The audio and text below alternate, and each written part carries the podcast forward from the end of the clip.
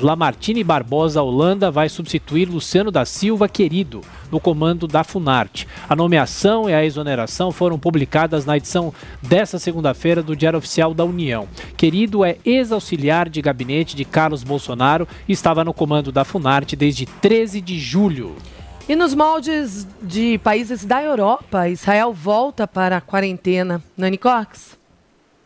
Após aumento do número de infectados, o primeiro-ministro israelense Benjamin Netanyahu determinou um novo confinamento no país. O isolamento começa a valer a partir de sexta-feira e deve durar três semanas, em um período de alta temporada de feriados judaicos. Os israelenses só poderão circular por até 500 metros de casa. As reuniões serão limitadas a, no máximo, 10 pessoas em ambientes fechados e 20 em locais abertos. O governo deve definir as regras para cerimônias religiosas. Escolas e shoppings permanecerão fechados, mas o Aeroporto Internacional de Tel Aviv continuará funcionando. A medida foi anunciada uma semana depois que as autoridades instalaram toque de recolher em 40 cidades na tentativa de conter o avanço do coronavírus em Israel, em um momento que as famílias se reúnem em casas e templos para a celebração de feriados religiosos. Em protesto à medida, o ministro da Habitação, Yaakov Litzman, pediu demissão do cargo. Litzman disse que o governo falhou ao não agir mais cedo e escolheu prejudicar a comemoração dos feriados. De acordo com dados da Universidade John Hopkins, Israel registra 155.604 casos confirmados e 1.119 mortes pela Covid-19. 7 horas e 59 minutos. Repita. 7 e 59.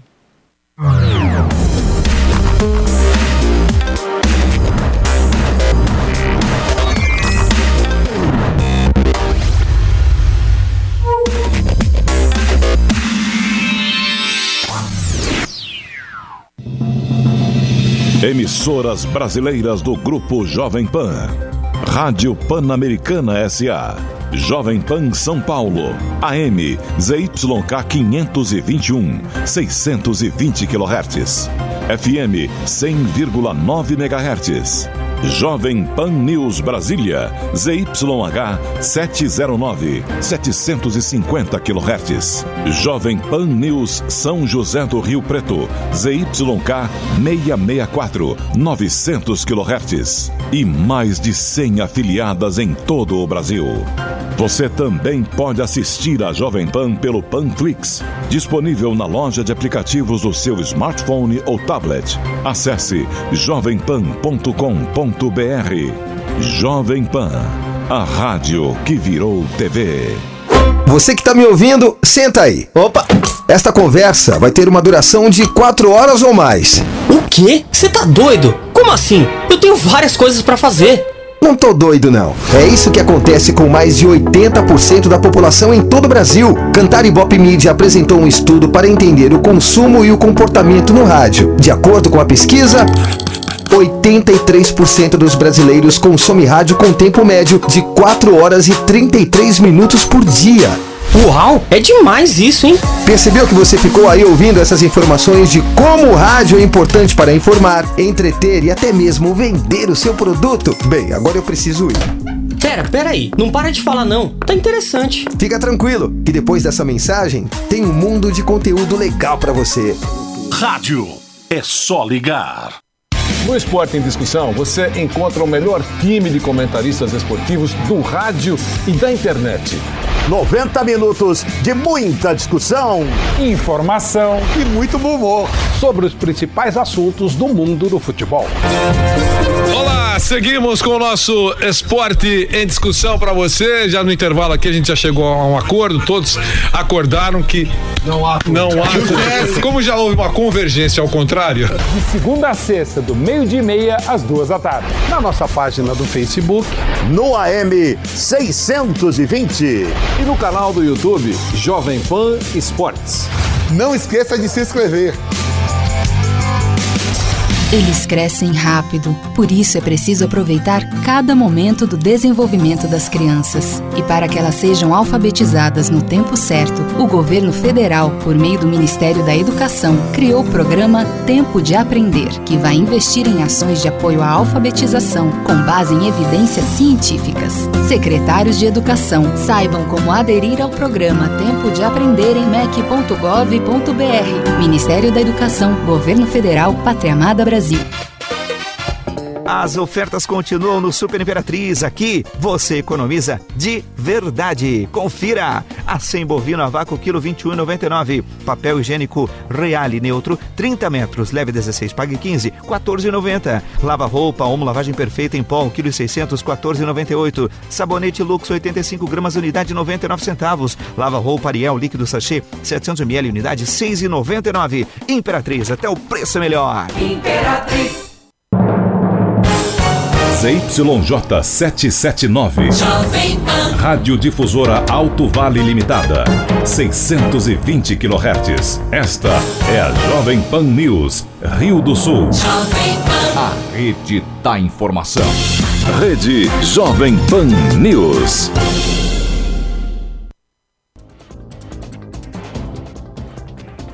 Olá, bom dia em Rio do Sul, 8 horas 3 minutos. Está começando o Jornal da Manhã Local ao vivo para todo o Alto Vale do Itajaí. Hoje é segunda-feira, dia 14 de setembro de 2020.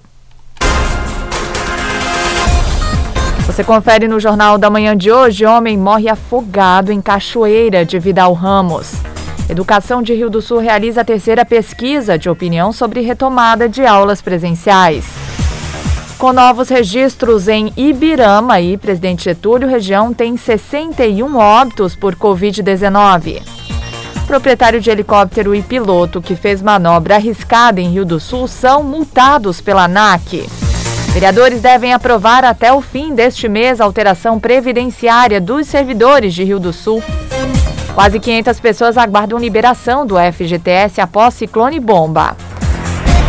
Um ano em funcionamento, a Polícia Militar avalia de forma positiva o uso de câmeras corporais. E ainda, ao retornar ao cargo, Osni Francisco de Fragas muda nove dos dez secretários em Ituporanga. Estamos no ar com o Jornal da Manhã, na Jovem Pan News Difusora, rede da informação. Na Jovem Pan News Difusora, direto da redação. 8 e 5 e vamos à redação com as primeiras informações de trânsito e polícia. Um fim de semana movimentado. Cristiane Faustino, bom dia. Bom dia, Kelly. Bom dia para os nossos ouvintes, trazendo então as informações, os registros dos setores de segurança pública no domingo por volta de 7h15 da manhã.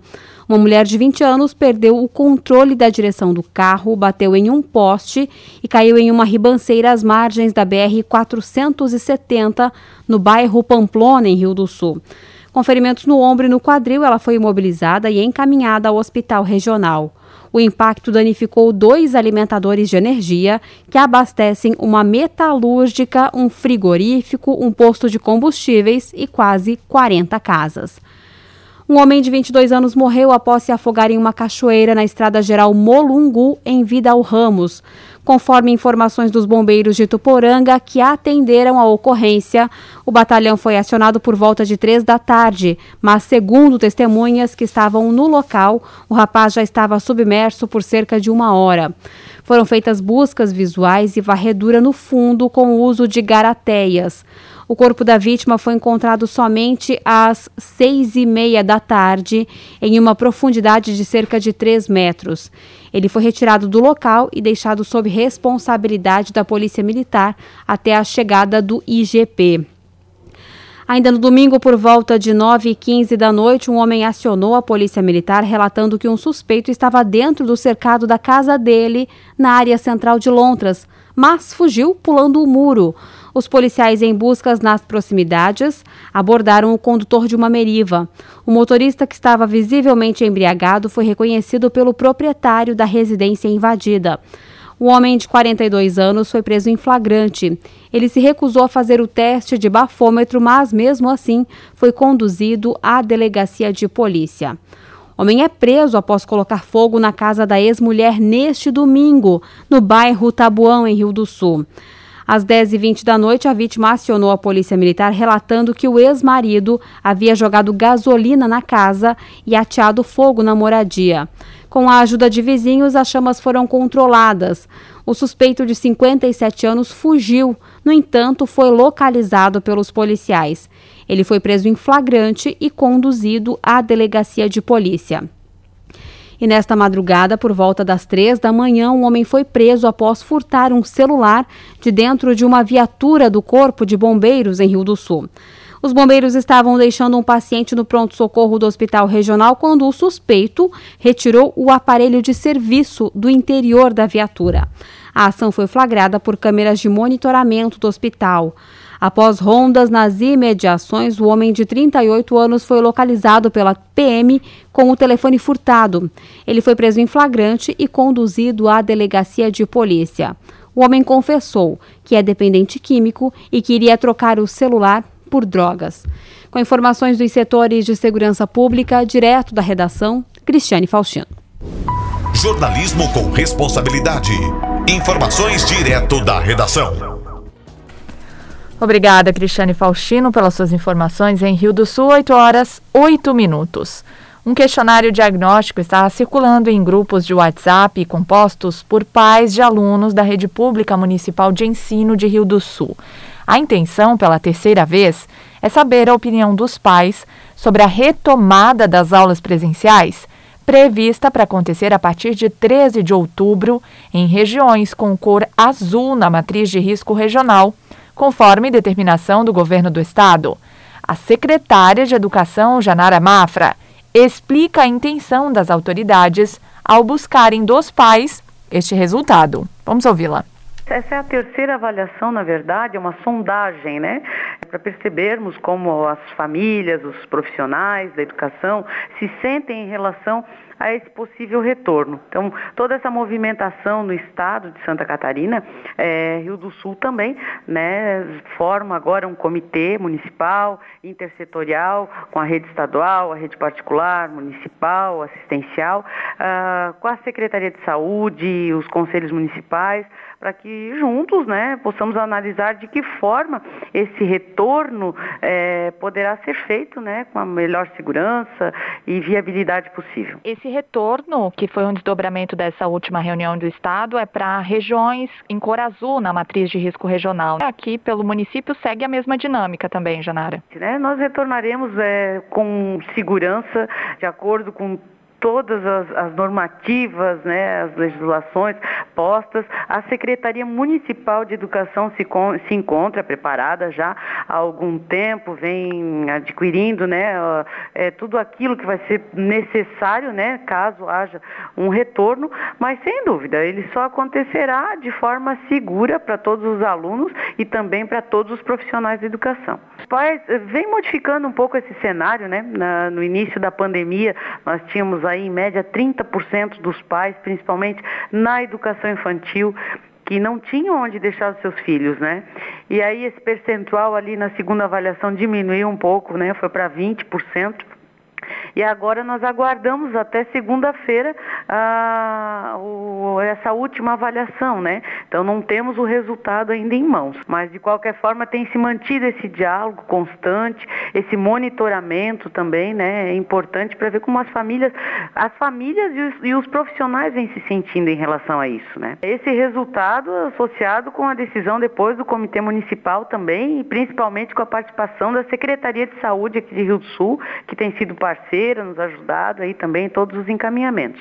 Existe uma dificuldade, principalmente no ensino infantil, dessas devolutivas. Os pais estão mais conscientes, mais participativos? Sim, nós temos uma boa participação da família, sim, né? Os nossos professores com grandes desafios, né? Que tivemos aí durante esse ano, mas os resultados têm sido positivo, é, positivos na nossa avaliação. Uh, estamos agora fazendo uma normativa, né? É, de procedimentos pedagógicos, né?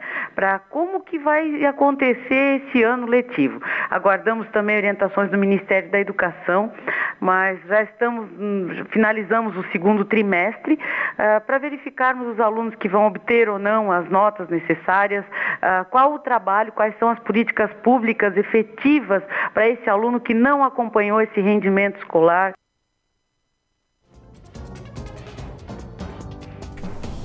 E após retornar para o cargo, Osni Francisco de Fragas mantém apenas um secretário. Além disso, as chefias de outros cargos também tiveram substituições. Uma das importâncias é a transparência né, da atuação policial militar no dia a dia. A outra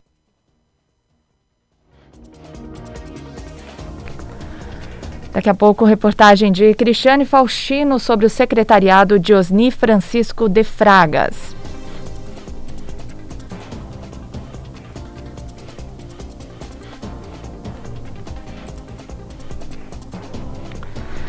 Após serem notificados pela Agência Nacional de Aviação Civil, a ANAC, o proprietário e também o piloto do helicóptero que fez manobras arriscadas embaixo do elevado José Tomé, em Rio do Sul, receberam multa e a cassação de licença cautelar. Em maio deste ano, a ANAC abriu investigação para apurar uma manobra perigosa durante um sobrevoo no Parque Municipal Hariobos. A cena inusitada ocorreu enquanto voluntários participavam da limpeza do rio Itajaí-Açu. A apuração dos fatos, pela Agência de Aviação Civil, durou pelo menos três meses. No decorrer das investigações, o proprietário do helicóptero, que não teve o nome divulgado, chegou a ser proibido de utilizar a aeronave. Já o piloto teve a licença dele suspensa também no curso do processo. Ao identificar o piloto e a aeronave e confirmar que não havia autorização para a manobra, foram lavrados pela ANAC autos de infração.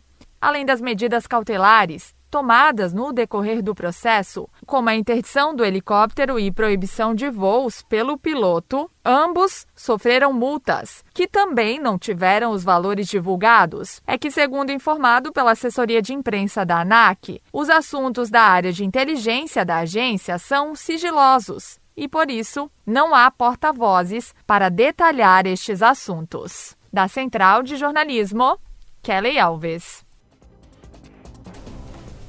Em Rio do Sul, 8 horas 14 minutos. Agora sim, informações sobre o secretariado de Ituporanga. Cristiane Faustino. Com a decisão do Superior Tribunal de Justiça, após ficar um ano afastado no dia 10 de agosto, Osni Francisco de Fragas voltou a comandar a Prefeitura de Ituporanga. Em pouco mais de um mês na função, o chefe do executivo manteve apenas um secretário. Das dez pastas existentes, em cinco delas houve pedido de exoneração com o retorno de Fragas. Na Secretaria de Administração, com a solicitação de saída de Lia Caroline Miguel, Bruna Rudolfo assumiu o cargo. Na Secretaria da Fazenda, Nilson Werther foi substituído por Adriano Velho, que está como interino. Na Secretaria de Educação, com a saída de Sandra Regina Klazen, entra Luciana Eifler. Em meio à pandemia do novo coronavírus, na Secretaria de Saúde, Elisângela Scheid Roncalho deixa o cargo e entra José Carlos Farias. Elisângela pediu exoneração para trabalhar na Secretaria de Saúde do Estado. Já na Secretaria de Infraestrutura, Luizmar Aguiar Sena substitui Célio Luciano Erhardt. Já as pastas que tiveram os responsáveis exonerados foram Agricultura, Urbanismo e Assistência Social. Sandra Loff Petri é substituída por Luiz Fernando Iop. Vilmar Vandresen, de Urbanismo, tem a função ocupada por Tarcísio Leandro Pereira. E na assistência social, Antoniela Ferreira deixa a função e assume Janete Mês Jútel. A única pasta que continua com o mesmo secretário é a de Planejamento, comandada por Vilmar Schwambach. A Secretaria de Desenvolvimento Econômico, que estava sem chefia, passa a ser ocupada por Sueli Fragas. Na Diretoria de Cultura sai Paulo Roberto Ribeiro e entra Carlos Magno Cândido Mendonça. Na Diretoria de Trânsito permanece Eliana Daman Costa. Já na presidência da FESPONASSE, Nilson Werther é substituído por Jackson Rodrigo dos Santos. E na chefia de gabinete, Hélio Góes Oliveira deixa a função que passa a ser ocupada por Ivan Roberto França. Da Central de Jornalismo, Cristiane Faustino. Na Jovem Pan News Difusora, a previsão do tempo com o meteorologista Leandro Puchalski. Muito bom dia, bom dia para todos os nossos ouvintes. Pessoal, a gente tem aí no decorrer desta segunda-feira tempo instável, né? No decorrer dessas segundas, a gente vai ter a temperatura subindo na faixa de uns 26, 28 graus, mas o sol aparecendo em meio à nebulosidade. Então intercala alguns momentos nublados com outros de aberturas de sol e nós vamos assim no decorrer do dia. Chance de alguma chuva, principalmente à tarde, pessoal, nesses momentos mais nublados, até tem, mas a possibilidade é pequena acontecendo vai ser para poucas áreas de uma maneira geral, mas boa parte do dia com nebulosidade e algumas aberturas. Vento sul acompanhando o decorrer dessa segunda-feira. Muitas nuvens para amanhã, uma terça-feira bastante nublada devido à umidade do mar. Muitas nuvens, mas quase nada de chuva, tá? É só mais nebulosidade. Só que vem a umidade do mar, deixa o céu mais encoberto e a temperatura não sobe. A gente acaba tendo uma terça-feira um pouquinho amena, um pouquinho fria, diria eu, porque as máximas da tarde não passam muito de 18, 19 graus graus para subir um pouquinho mais essa temperatura já na quarta-feira, onde tem aberturas de sol. Só que aí, pessoal, entre a tarde da quarta e a quinta-feira da manhã, aumenta bastante a chance de chuva. É o período da semana que mais tem chance de instabilidade, tá bom? Com as informações do tempo, Leandro Puchalski. A previsão do tempo, ética e profissional. Aqui na Jovem Pan News Difusora. Jornal da Manhã Local, 8 horas 18 minutos. Você confere em instantes, quase 500 pessoas aguardam liberação do FGTS após ciclone bomba. E as informações do esporte com Ademir Caetano. Rede Jovem Pan News. Pingos nos is. Augusto Nunes, José Maria Trindade colocam os pingos nos is. Os principais assuntos do dia e a melhor análise você encontra na Jovem Pan. Os Pingos nos Is. De segunda a sexta, às seis da tarde. Horário de Brasília. Esse ano tem eleições municipais, mas vai ser diferente por causa da pandemia. Todo ano sou mesária, mas esse ano tô um pouco preocupada. Eu quero ajudar o país, mas será que é mesmo seguro? Vontade de ajudar o país, né, minha filha? Mas não precisa ter medo. A sua saúde também é muito importante. A Justiça Eleitoral adotará protocolos rígidos para que os mesários cumpram seu papel com toda a segurança. Se você não faz parte do grupo de risco para o coronavírus, seja mesário. A Justiça Eleitoral conta com você. Seja um mesário voluntário. A Metal Técnica Bovenal projeta o Alto Vale com macacos e equipamentos hidráulicos para as grandes montadoras mundiais. A Bovenal é a maior fabricante desses equipamentos no Brasil e é a única reconhecida por cumprir todas as normas internacionais do segmento. Além do mais, gera empregos e renda para o desenvolvimento da região. Metal Técnica Bovenal, Rua Oswaldo Cruz, 164 em Rio do Sul. Telefone 35 31 19 50. No Esporte em Discussão, você encontra o melhor time de comentaristas esportivos do rádio e da internet. 90 minutos de muita discussão, informação e muito bom humor sobre os principais assuntos do mundo do futebol. Olá, seguimos com o nosso esporte em discussão para você. Já no intervalo aqui a gente já chegou a um acordo, todos acordaram que não há não há como já houve uma convergência ao contrário. De segunda a sexta, do meio-dia e meia às duas da tarde. Na nossa página do Facebook, no AM 620 e no canal do YouTube Jovem Pan Esportes. Não esqueça de se inscrever. As ofertas continuam no Super Imperatriz. Aqui você economiza de verdade. Confira. A 100 bovino a vácuo, quilo 21,99. Papel higiênico Reale Neutro, 30 metros, leve 16, pague 15, 14,90. Lava roupa, Omo lavagem perfeita em pó, quilo 600, 14,98. Sabonete Lux, 85 gramas, unidade 99 centavos. Lava roupa Ariel líquido sachê, 700 ml, unidade 6,99. Imperatriz, até o preço melhor. Imperatriz. Rede Jovem Pan News.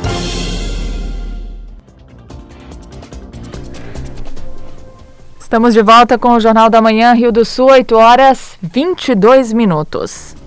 A região registrou mais duas mortes por complicações da Covid-19 durante o fim de semana. A primeira foi confirmada no sábado pelo Hospital Dr. Valdomiro Colaute de Birama, que divulgou a morte de um paciente de 50 anos que era morador de Birama. O município é o segundo do Alto Vale com maior número de pacientes ativos. São 68 e agora sete óbitos. A segunda morte relatada foi no domingo de um idoso de 86 anos que morava em Presidente Getúlio. É o segundo paciente que morre por coronavírus na cidade. O levantamento colaborativo aponta sete novos casos positivos nas últimas horas, o que eleva o número total da região para 4.376. São 335 que seguem com o vírus ativo, 4.342 que já estão recuperados e 24 que seguem internados. Com as duas mortes registradas, as duas novas mortes, o Alto Vale tem agora 61 óbitos.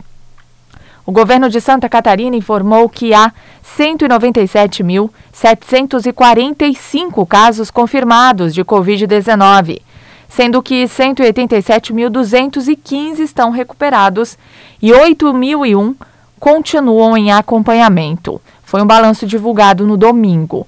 O novo coronavírus causou 2.529 óbitos no estado desde o início da pandemia. Estes números colocam a taxa de letalidade em 1,28%. Voltamos a falar de segurança porque, após um ano de funcionamento, a Polícia Militar, nos municípios do Alto Vale, possui 80 câmeras corporais em uso. Os dispositivos são acionados assim que a guarnição desloca para atendimento da ocorrência. O comandante Renato Abreu avalia de forma positiva o uso do recurso. Uma das importâncias é a transparência né, da atuação policial militar no dia a dia. A outra, e muito importante, é resguardar a segurança funcional do nosso policial militar, considerando que muitos policiais militares eram acusados por as mais variadas irregularidades pela pessoa atendida pela polícia militar, geralmente uma pessoa que era presa, uma pessoa que tinha alguma situação irregular acontecendo e a polícia militar tomava a atitude devida, legal, naquela situação a pessoa se sentia lesada por aquilo e vinha e acionava, né, todo ou ia fazer uma denúncia no Ministério Público ou fazer uma denúncia na Polícia Civil ou vinha até o batalhão para fazer uma denúncia contra aquele policial. E sem uma filmagem, né, sem uma imagem que pudesse é, comprovar aquela situação, era feito todo um procedimento apuratório que a gente faz, que é natural, mas havia um acúmulo muito grande dessa situação. E ao final geralmente se chegava, não se chegava e com o advento da câmera, essa possibilidade aí ela é muito mais rápida de se verificar se houve ou não aquele fato que a pessoa porventura vem aqui querer dizer que o policial cometeu. Então isso dá uma segurança a mais para o policial militar. Também fez com que o policial militar mudasse um pouco a sua postura no atendimento quanto à verbalização, quanto à utilização das nossas técnicas, nossos procedimentos operacionais padrão. Eu acho que a Câmara ela trouxe sim é, muito benefício para o dia a dia.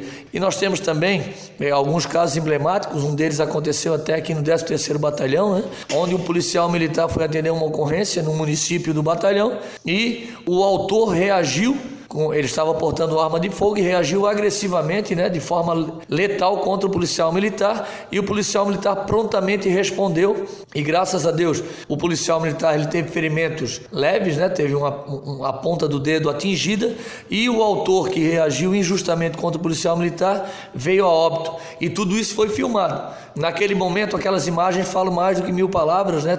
Comprovaram veementemente que o policial militar agiu dentro da técnica preconizada na polícia militar, dentro de todos os padrões operacionais, o policial militar agiu dentro da técnica. E se não tivesse aquela filmagem, o policial militar responderia e poderia, de repente, até ser condenado ou sido processado A câmera veio para ficar, né? a gente entende que ela veio como um instrumento auxiliar aí é, na proteção, do, principalmente do nosso policial militar. As câmeras são colocadas numa doca, que é um local onde tanto carrega ela a bateria quanto ela descarrega as imagens. Essas imagens ficam nessa doca à disposição de um sistema que só pode ser consultado e não editado.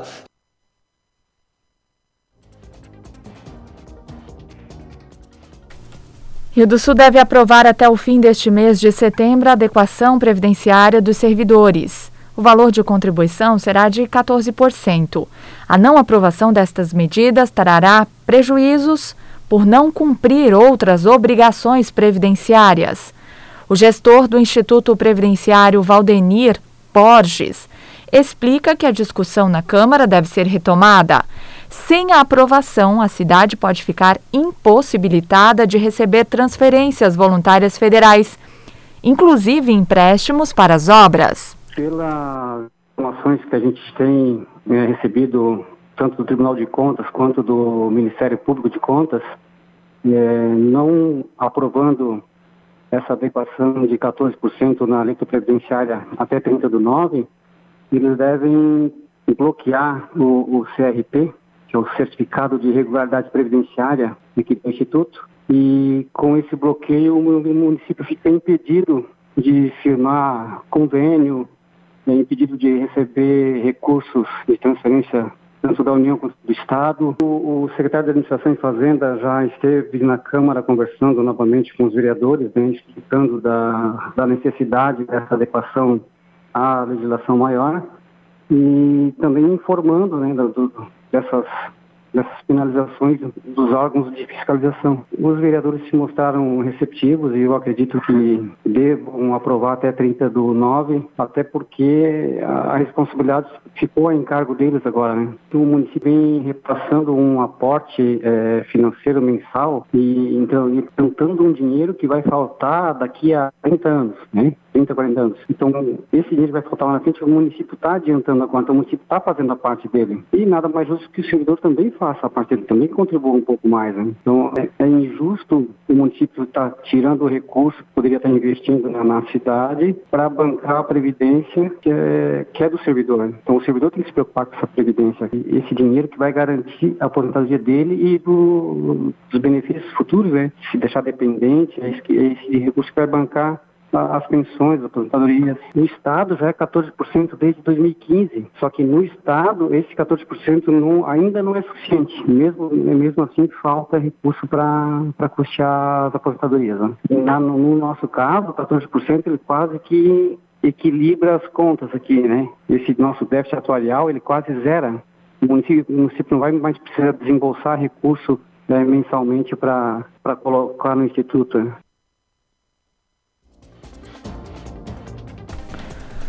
8 e meia, a Defesa Civil recebeu o cadastro de 494 que solicitaram a liberação de FGTS após o ciclone bomba que atingiu a cidade de Rio do Sul no mês de junho. Os documentos estão sob análise da Caixa Econômica Federal. A Defesa Civil de Rio do Sul concluiu o levantamento das pessoas que tiveram prejuízo após o ciclone bomba que atingiu a cidade no dia 30 de junho. Os documentos estão sendo cadastrados no sistema da Caixa Econômica Federal. O órgão agora aguarda a orientação do banco de como será o procedimento para a liberação do Fundo de Garantia por Tempo de Serviço, o FGTS.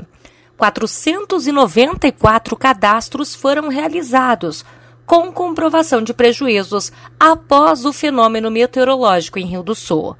Moradores de Abdom Batista, Balneário Pissarras, Benedito Novo, Plumenau, Chapecó, Descanso, Doutor Pedrinho, Garuva, Itajaí, Pomerode, Rio dos Cedros, Rodeio, Tijucas e Treviso, que tiveram as suas casas atingidas pelo ciclone no fim do mês de junho, já iniciaram o atendimento pelo aplicativo do FGTS para a liberação do saque. De acordo com a Caixa, têm direito ao saque os trabalhadores residentes nas áreas afetadas, conforme os endereços identificados pela Defesa Civil Municipal. O trabalhador deverá possuir uma conta com saldo positivo no FGTS e não ter realizado o saque pelo mesmo motivo em um período inferior a um ano. O valor máximo para o saque é de R$ 6.220. Em Rio do Sul, quase 150 casas foram destelhadas, diversas empresas foram danificadas e outras vieram abaixo. E houve, inclusive, o registro de pessoas feridas e também um óbito após o ciclone no mês de junho. Da Central de Jornalismo, Lene Junsec. Em Rio do Sul, 8 horas 32 minutos. Os principais campeonatos, as disputas esportivas, os destaques do Alto Vale, aqui na Jovem Pan News Difusora. Esporte. Ademir Caetano, bom dia. Bom dia, bom dia Kellen, os nossos ouvintes chegando com as informações. A Chapecoense é a grande campeã do campeonato catarinense. Ela venceu o jogo de ida por 2 a 0 e ontem no Augusto, no Augusto Bauer venceu também por 1 a 0. Poderia até ter perdido por um gol, que seria campeão, mas venceu novamente. Então, a Chapecoense venceu as duas, ida e volta da decisão e é o grande campeão do catarinense em 2020. O Campeonato Brasileiro da Série A, sua décima rodada, Atlético Paranaense 1, Curitiba 0. O Santos 2, São Paulo 2, Fluminense 2, Corinthians 1. Grêmio 1, Fortaleza também 1. O Atlético Mineiro venceu o Bragantino por 2 a 1, Bahia 0, Atlético Goianense 1, Ceará 2, Flamengo 0, Goiás 1, Internacional 0, Palmeiras Esporte 2 a 2 e Botafogo 2, Vasco 3. A décima rodada. A décima primeira rodada nós já teremos na quarta-feira, já tivemos um já, aquele jogo antecipado, São Paulo 1, Atlético Paranaense 0. Mas na quarta prossegue às 21h30 com Corinthians e Bahia. No sábado, 19 horas, o Bragantino recebe o Ceará, no mesmo horário lá no Castelão, Fortaleza e Internacional. Às 21 horas no Olímpico, o Atlético Goianense recebe o Atlético Mineiro. O Grêmio e Palmeiras na Arena do Grêmio, 16 horas, domingo. No domingo também, no mesmo horário, Curitiba recebe o Vasco às 18h15 Botafogo e Santos, lá no Newton Santos, no Engenhão. Às 20h30, na Ilha do Retiro, o Esporte recebe o Fluminense. E o Flamengo só no dia 13 de outubro do Maracanã, 18 horas, contra a equipe do Goiás, porque teremos no meio de semana, já começando amanhã, a Libertadores da América e a Copa do Brasil. O Internacional lidera com 20 pontos, Atlético Mineiro tem 18 e tem um jogo a menos.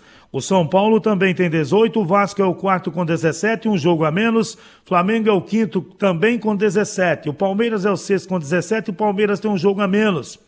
O Santos tem 15, o Fluminense 14, o Ceará 13, o Fortaleza tem 12. O Atlético Goianense é o décimo primeiro, também tem 12. E o Grêmio é o décimo segundo com 12. Atlético Goianense e Grêmio um jogo a menos. Com 11 pontos, o Atlético Paranaense e o Esporte. O Corinthians é o 15 com 9 e o Bahia o 16 com 9. Os dois têm um jogo a menos cada. O Botafogo abre a zona do rebaixamento com 9 pontos, também tem um jogo a menos. O Goiás tem 8 pontos, dois jogos a menos. O Curitiba 8 e o Bragantino com 7 pontos até agora no Campeonato Brasileiro desta Série A. A Série B nós também tivemos movimentação desta rodada. Havaí 0, Ponte Preta 1. Na sexta-feira ainda, Cruzeiro 1, Vitória 0. Aí no final de semana, agora, sábado e domingo, nós tivemos Guarani 0, Brasil de Pelotas também 0, Sampaio Correia 0, Operário 1, o Náutico fez 3 a 1 no Botafogo, Oeste 2, 1 para o CSA, e o CRB, a Chapecoense, ficou para dia 14 de outubro, às, 20, às 19h15, lá no Rei Pelé. A próxima rodada, a, a décima rodada do Brasileiro da Série B, Hoje, no Dorival de Brito, 20 horas, tem Paraná Clube e CRB. No mesmo horário, o Juventude recebe o Vitória, hoje no Alfredo Jacone. Na sexta-feira, no Batistão, 19h15, Confiança e Guarani. Nos aflitos, 21h30, Náutico e Chapecoense. No sábado, 16 horas, no Independência, América Mineiro e Figueirense. Às 19 Ponte Preta e Operário. Às 21 no Rei Pelé. O CSA recebe o Cruzeiro na Arena Pantanal, Cuiabá e Oeste, 21 horas. Domingo, Havaí na ressacada, 11 da manhã, contra o Sampaio Correia. E na segunda-feira, dia 21, o Botafogo recebendo o Brasil de, Pelota, de Pelotas a partir das 20 horas. Ponte Preta pela ordem, Ponte Preta, Paraná e América, que é o terceiro. As três equipes com 17 pontos. A Chapecoense é o quarto com 16, mas tem dois jogos a menos. O Operário e o Juventude com 15. O Cuiabá é o sétimo com 15, tem um jogo a menos. O CRB tem 13, um jogo a menos. O Vitória tem 13, o Náutico tem 13. O Brasil de Pelotas é o 11 com 10, tem um jogo a menos. O Havaí, o 12, um jogo a menos. O Havaí tem 9 pontos. Cruzeiro tem 8. Botafogo tem 8. Guarani, 8. O Confiança é o 16 com 7 e tem um jogo a menos. Zona do rebaixamento, o Figueirense com 6, um jogo a menos. Oeste com 6. O Sampaio Corrêa com 4, dois jogos a menos. E o CSE é o último com 4 pontos e tem dois jogos a menos até agora. Eu volto logo mais dentro do Território Difusora que começa às 10 horas. Na sequência tem opinião com Edson de Andrade. Ademir Caetano e as informações do esporte. Valeu, Ademir Caetano. Obrigada pelas suas informações em Rio do Sul, 8 horas 37 minutos. Você confere instantes aqui no Jornal da Manhã. A maioria dos candidatos a prefeito em Santa Catarina não pode gastar mais que 123 mil reais em suas campanhas. Rede Jovem Pan News. A convivência entre grupos, famílias e pessoas é mais difícil quando obrigatória e forçada. A sabedoria está em espontaneamente viver em paz, sem ódio e sem estímulos a desentendimentos e discussões. É nos momentos de crise sanitária que precisamos mais uns dos outros. Ter esperança e confiança no amanhã nos ajuda e nos apoia para ultrapassarmos barreiras para as quais não estávamos preparados. A solidariedade humana pode se mostrar mais forte se entendermos que até os bichos se unem nas dificuldades. Este é um pensamento mínimo para momentos de desafio de um povo. ONG A Vida é Bela. o super da família, está sempre com você, é nossa maior alegria. Comece a semana economizando com as ofertas do Super Nardelli. Lava louças Limpol 500ml 1,59. Patinho bovino quilo 25,99. Água sanitária que boa 2 litros 4,29. Hambúrguer Seara 56 gramas 79 centavos. Do Nardelli todo dia é dia de economizar. O super mais completo e menor preço todo dia. A Jovem Pan News Difusora transmite as principais competições do futebol do país: Campeonato Paulista, Campeonato Brasileiro, Libertadores da América, Jogos da Seleção Brasileira e muito mais. Futebol. Acompanhe sempre aqui na Rede da Informação. Durante toda a nossa programação, Ademir Caetano traz as mais atuais notícias do esporte. Acompanhe sempre e fique por dentro, sempre aqui na Rede da Informação. Entre todas as entrevistas do dia, a principal volta ao ar aos sábados, às 8 horas, na Entrevista da Semana. Os mais diversos temas, sempre aqui da nossa região. A Entrevista da Semana, aos sábados, 8 horas, sempre aqui, na Rede da Informação. Elas crescem rápido, por isso é preciso aproveitar cada momento do desenvolvimento das crianças. E para que elas sejam alfabetizadas no tempo certo, o governo federal, por meio do Ministério da Educação, criou o programa Tempo de Aprender, que vai investir em ações de apoio à alfabetização com base em evidências científicas. Acesse o site do MEC e faça gratuitamente sua inscrição no curso online em práticas de alfabetização. Ministério da Educação, Governo Federal, Pátria Amada Brasil. Rede Jovem Pan News. Opinião sem medo. A verdade como princípio. A responsabilidade como dever. Acompanhe agora o jornalista Edson de Andrade. Bom dia, amigos. Tudo bem? Tudo possivelmente bem. Pois é. As igrejas estão planejando usar a reforma tributária para escapar de pagar tributo. Eu não sei se o Deus dessas igrejas é o mesmo Deus que eu respeito, que é o Deus da minha consciência. Mas essa emenda apresentada pela bancada evangélica, em meio à reforma tributária que quer tornar os templos religiosos imunes ao pagamento de qualquer tipo de tributo, incluindo as contribuições, é alguma coisa que faz com que eu pense sobre a realidade do que a Constituição diz de que nós somos um país cujas crenças, cujos convicções, cujos aspectos das convicções, tudo é laico. Não, ninguém pode pegar no pé de um judeu, de um rabino, de um cidadão hindu, de um cidadão muçulmano, de um cidadão é, protestante. Não. A Constituição diz, enquanto ela disser, eu sigo a Constituição, de que nós somos laicos. Daí a imprensa diz que não, Bolsonaro perdoou um bilhão de reais e coloca o bilhão assim em negrito, né? em corpo 10, né? grande. Todos os jornais repetem a mesma informação. Bolsonaro perdoa um bilhão de reais de impostos das igrejas.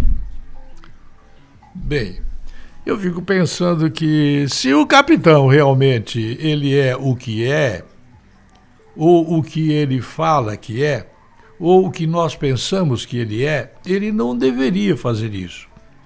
Mas o apoio estrutural da campanha dele no passado, no presente, no futuro eu não sei, é em cima do apoio do princípio de que o Brasil acima de todos e Deus acima de tudo. Daí vem os pastores e pedem para ele perdoar os débitos das igrejas. Igrejas que dão lucro, igrejas que fazem os pastores participarem dos lucros das igrejas, no caso da igreja do Edir Macedo é assim.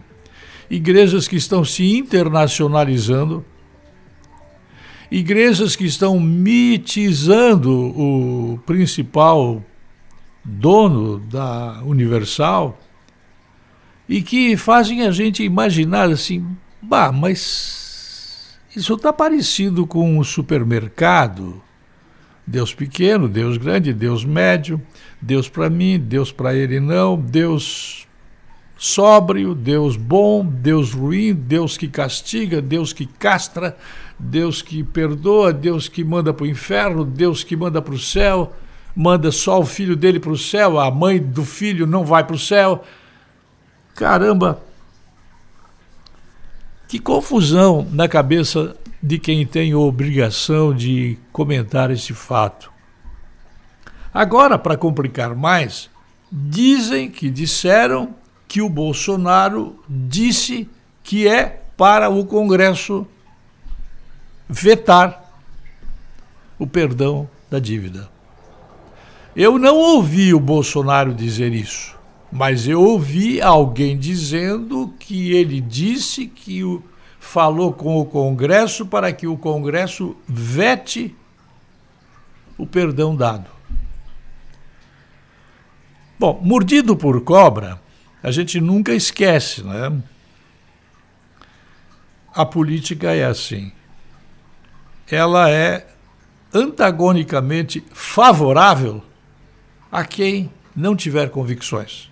Assim é o vereador, assim é o prefeito, o deputado, o senador, o deputado federal, estadual. Todo mundo usa a política para se fazer grande. E nós temos que nos convencer de que efetivamente um lado do Bolsonaro diz que quer perdoar e o outro lado do Bolsonaro diz que para aí. Mas eu digo que o Brasil está acima de todos e Deus está acima de tudo, então eu vou perdoar. Mas daí vem a representação da base do Bolsonaro dizer: para aí, o presidente, como é que é? Vai perdoar a dívida dos pastores e não vai perdoar a minha dívida da minha empresa, que está falindo por causa do excesso de tributos?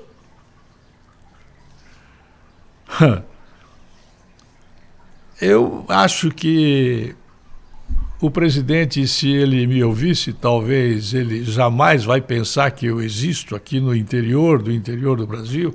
Eu diria para ele o seguinte: Bolsonaro, presidente Bolsonaro, capitão das famosas Forças Armadas Brasileiras que eu tanto respeito, perdoa dívidas, digamos, até o fim de 2019. Ó, o que está pagado o que está escuro, o que está ruim, o que está devendo, fica perdoado. Agora, de 2019 em diante, hum, hum, todo mundo igual. Se todos somos perante a lei iguais, todo mundo tem que ser igual. Ou todo mundo recebe perdão, ou ninguém recebe perdão. Agora, na hora que eu digo isso, eu estou sendo conveniente a quem? Aos comunistas, aos petistas, aos opositores, à imprensa marrom, à imprensa sacana, à imprensa que, porque o presidente cortou as verbas de propaganda, ficou contra ele. Então é muito delicada a questão em que nós percebemos que a igreja é um monopólio ideológico que está caminhando do lado do governo desde que o governo beneficie esse mundo de igrejas que vende Deus em caixinhas, se o governo não perdoar as dívidas dessas igrejas, eles dizem que o Bolsonaro é feio. Se o governo perdoa, elas dizem que Deus mandou dizer que o Bolsonaro é bonito, é bom, é probo, é sério. Vejam que interpretar uma informação não é lá tão simples assim. Eu nem sei se eu tenho capacidade mental para dizer para vocês que o bom mesmo, o Deus, aquele poderoso, aquele que é efetivamente o Deus que nós devemos respeitar, é o Deus da nossa consciência. Esse cara, esse cara sim esse não admite intermediário, é Deus e a consciência. A consciência é alguma coisa sensacional. Ela não tem dívidas, ou tem. Quem perdoa ou não perdoa é a consciência. Ninguém mais. O mais é proselitismo eleitoral. Eu volto logo mais. Linha editorial da Jovem Pan News Difusora, através da opinião do jornalista Edson de Andrade. Obrigada, Edson de Andrade, pelas suas informações em Rio do Sul, 8 horas 49 minutos. Olha, a maioria dos candidatos a prefeito em Santa Catarina não pode gastar mais que 123 mil reais em suas campanhas. Em cerca de 85% dos municípios catarinenses, os candidatos a prefeito não poderão gastar em suas campanhas mais de 123 mil reais. Em apenas 47, o valor poderá exceder esse limite e em sete cidades, as campanhas poderão ultrapassar um milhão de reais. As campanhas mais caras de Santa Catarina poderão ser realizadas em São José, onde os candidatos a prefeito podem gastar até 2 milhões de reais, Florianópolis, 4 milhões e 100 mil e Joinville, onde o candidato poderá gastar até 4 milhões e 300 mil reais. O limite de gastos para as candidaturas já foi definido pelo Tribunal Superior Eleitoral, com um reajuste dos valores que puderam ser gastos nas campanhas de 2016, conforme esclarece Denise Schlickman, secretária de Controle Interno e Auditoria da Justiça Eleitoral Catarinense. Esses valores eles são definidos segundo o critério estabelecido na Lei 9.504, que para esta eleição diz que são os mesmos limites que vigoraram na eleição de 2016, atualizados pelo IPCA. A lei determinou que o TSE fizesse o levantamento do maior valor gasto para cada eleição em cada município em 2012.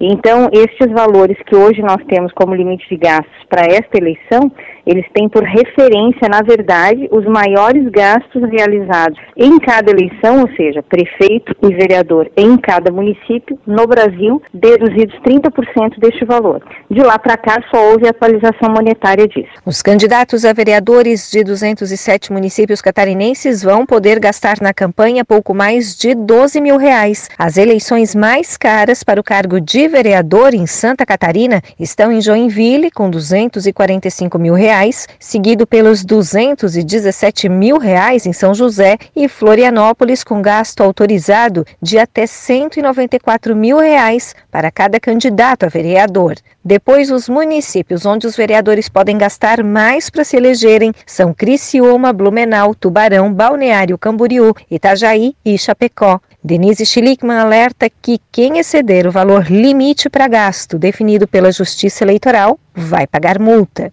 Então, descumprir o limite de gastos, ele gera multa de 100% do valor do excesso, né? E é possível ainda, dependendo da gravidade dessa extrapolação, se ela acontecer, né, que o candidato responda também por abuso de poder econômico. A secretária de Controle Interno e Auditoria da Justiça Eleitoral Catarinense orienta sobre o que são considerados gastos de campanha. Todos os gastos contratados as transferências financeiras que forem feitas para outros partidos ou candidatos, e aí tem uma pequena exceção a essa regra, que é quando o, o candidato transfere recursos para o seu próprio partido político, o que entra no limite de gastos dele é apenas a diferença entre o que ele repassou e o que ele recebeu de gastos feitos pelo partido a seu favor, né? E tem um terceiro item ainda que entra no limite de gastos, que são as doações em bens e serviços que esse mesmo candidato recebe, porque isto são gastos que outros fizeram em benefício da sua candidatura. O partido político e os candidatos estão obrigados a abrir conta bancária específica para registrar toda a movimentação financeira de campanha. De Florianópolis, da Rede de Notícias Acaerte, Patrícia Gomes. Deve ser sancionada nos próximos dias a medida provisória que estabelece a Lei Geral de Proteção de Dados Pessoais. O documento estabelece padrões sobre sobre quais dados são pessoais ou sensíveis, além de trazer regras de como essas informações devem ser tratadas. O advogado Elcio Kleber Lukterberg explica que a medida afeta diretamente como as empresas armazenam e gerenciam as informações. Ele orienta, inclusive, a iniciar o processo independente da vigência ou não das obrigações. Vamos ouvi-lo. A gente tem agora a questão da medida provisória, né? Ah, ela vai ser sancionada ou não pela presidência ainda em setembro. Então, assim, a gente não tem uma data certa, porque a qualquer momento o presidente pode estar avaliando, então sancionando ou não a medida provisória, o que vai fazer com que a LGPD passe a ter vigência. Esse é o primeiro ponto. Então, assim, ainda em setembro a gente tem salvo né, alguma outra coisa que possa ocorrer no nosso país, que a gente não, não vê como possibilidade nesse momento, ela passa a vigir em setembro. Beleza vigindo a lei, ah, o que, que, a empresa precisa pensar de início? Avaliar quais dados ela faz o tratamento. Né? Isso é o primeiro, é o primeiro passo. Né? Ah, o que, que eu trago para dentro da minha empresa em relação a dados né? e, o, e como que eu vou tratar eles, o que, que eu preciso fazer para tratar eles.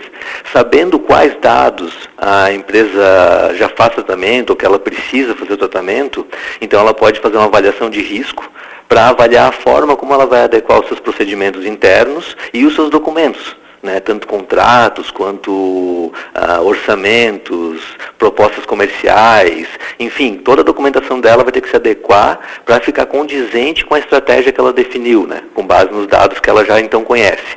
Ah, a partir dali, ela pode definir essa nova estratégia, criar uma política de proteção de dados e privacidade apropriada, que será o documento base que vai ser disponibilizado então aos titulares e tudo mais e que vai demonstrar como ela faz esse tratamento. Acho que esses seriam assim, os primeiros passos. Avaliar quais dados a empresa faz tratamento, fazer uma avaliação de risco em cima desses dados para descobrir ah, quais são os pontos de risco, quais são as, as sensibilidades que a empresa possui, né? Ah, e daí criar procedimentos e revisão de documentos. Realmente seriam os primeiros passos para começar a pensar em implementar a LGPD.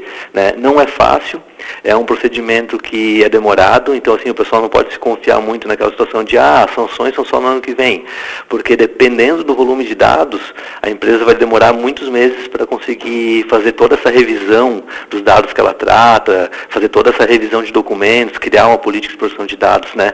Então, assim, é essencial que se comece a dar o primeiro passo. Então, assim, avalie-se o que, o que a empresa possui de dados para então dar prosseguimento. E claro, Uh, existe bastante pessoas agora já no mercado que estão assessorando as empresas nesse sentido, né? Até a empresa pode uh, dema, uh, nomear alguém interno para fazer isso, como pode contratar uma assessoria externa. Então, assim, é, não ficar parado, acho que seria a dica do momento. Começar a realmente dar, dar, o primeiro passo e saber que vai demorar um pouco. Mas quanto antes começar, mais, mais adequado vai se estar quando tiver a questão das sanções em, em vigência, né? E o governo do estado seleciona empresas para instalar oficinas laborais nas unidades prisionais e pretende dobrar o número de presos trabalhando. A Secretaria de Estado da Administração Prisional e Socioeducativa quer dobrar o número de presos trabalhando. O percentual antes da pandemia chegava a 31%. Para isso, o governo vai selecionar empresas para instalar oficinas de trabalho nas unidades prisionais do estado catarinense. Na região oeste, o processo foi realizado já no ano passado. Agora, são dois editais que estão em andamento. Para o presídio de Blumenau e de Rio do Sul, as propostas devem ser entregues até o dia 16 de setembro e para a região sul, 8 de outubro. É o que explica o secretário Leandro Lima. É mais uma etapa de um longo processo de ampliação e otimização da, da política laboral do Estado de Santa Catarina. Esse só agora de uma outra vai dar uma, um outro formato para toda a política laboral do Estado, ou seja, todas as empresas que entrarem daqui para frente no sistema prisional serão prévias, elas passarão por uma espécie de concorrência pública e elas terão que oferecer as melhores propostas para o Estado, é, notadamente aquelas que oferecerem mais vagas de trabalho serão as contempladas, mas num processo uh, público, transparente e absolutamente auditável. O secretário afirma que as atividades foram suspensas durante meses no sistema prisional e muitas empresas não retornaram. E outras, e as que retornaram, somente com 25% da sua capacidade, em função do, das exigências sanitárias. A gente tem um, uma, uma, portaria específica, do, que é um protocolo de retomada da atividade laboral, que prevê que no máximo 25% das atividades podem funcionar em, em, quantidade de presos, né? Então a gente nós precisamos esperar voltar à normalidade para depois poder avaliar em que, como a gente vai terminar o ano. Nós iniciamos com 31% dos presos trabalhando e a, no, a nossa meta é, é, duplicar esse, essa quantidade de presos trabalhando durante a gestão. Leandro Lima também comentou sobre as visitas presenciais dos apenados que estão suspensas. Na semana passada, a secretaria divulgou uma carta aberta à comunidade apontando os motivos dessa medida. Ele disse que dois presos e um funcionário morreram de Covid-19 diante de 1.790 casos confirmados no sistema. A suspensão é para manter baixo o percentual de óbitos e ainda não há previsão de retorno. É, há um conjunto de medidas é, tomadas que nós definimos como muralha sanitária, que tem garantido é, um bom enfrentamento da pandemia no sistema prisional, que cientificamente pode ser comprovado pelos nossos números. Nós temos uma baixíssima letalidade no sistema prisional, uma taxa de 0,15%, que é, é muito baixa comparado com a, menor, com a menor taxa de letalidade do Brasil, que é a de Santa Catarina, que é em torno de 1,27%, e a do Brasil é 3,06%. De Florianópolis, da Rede de Notícias Acaerte, repórter Jéssica Mello.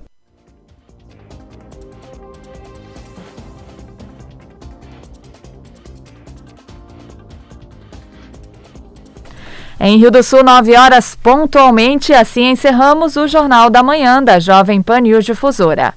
Apresentação Kelly Alves, produção central de jornalismo do Grupo de Comunicação Difusora. Direção executiva Humberto Wolff de Andrade. Diretor-geral e jornalista responsável Edson de Andrade.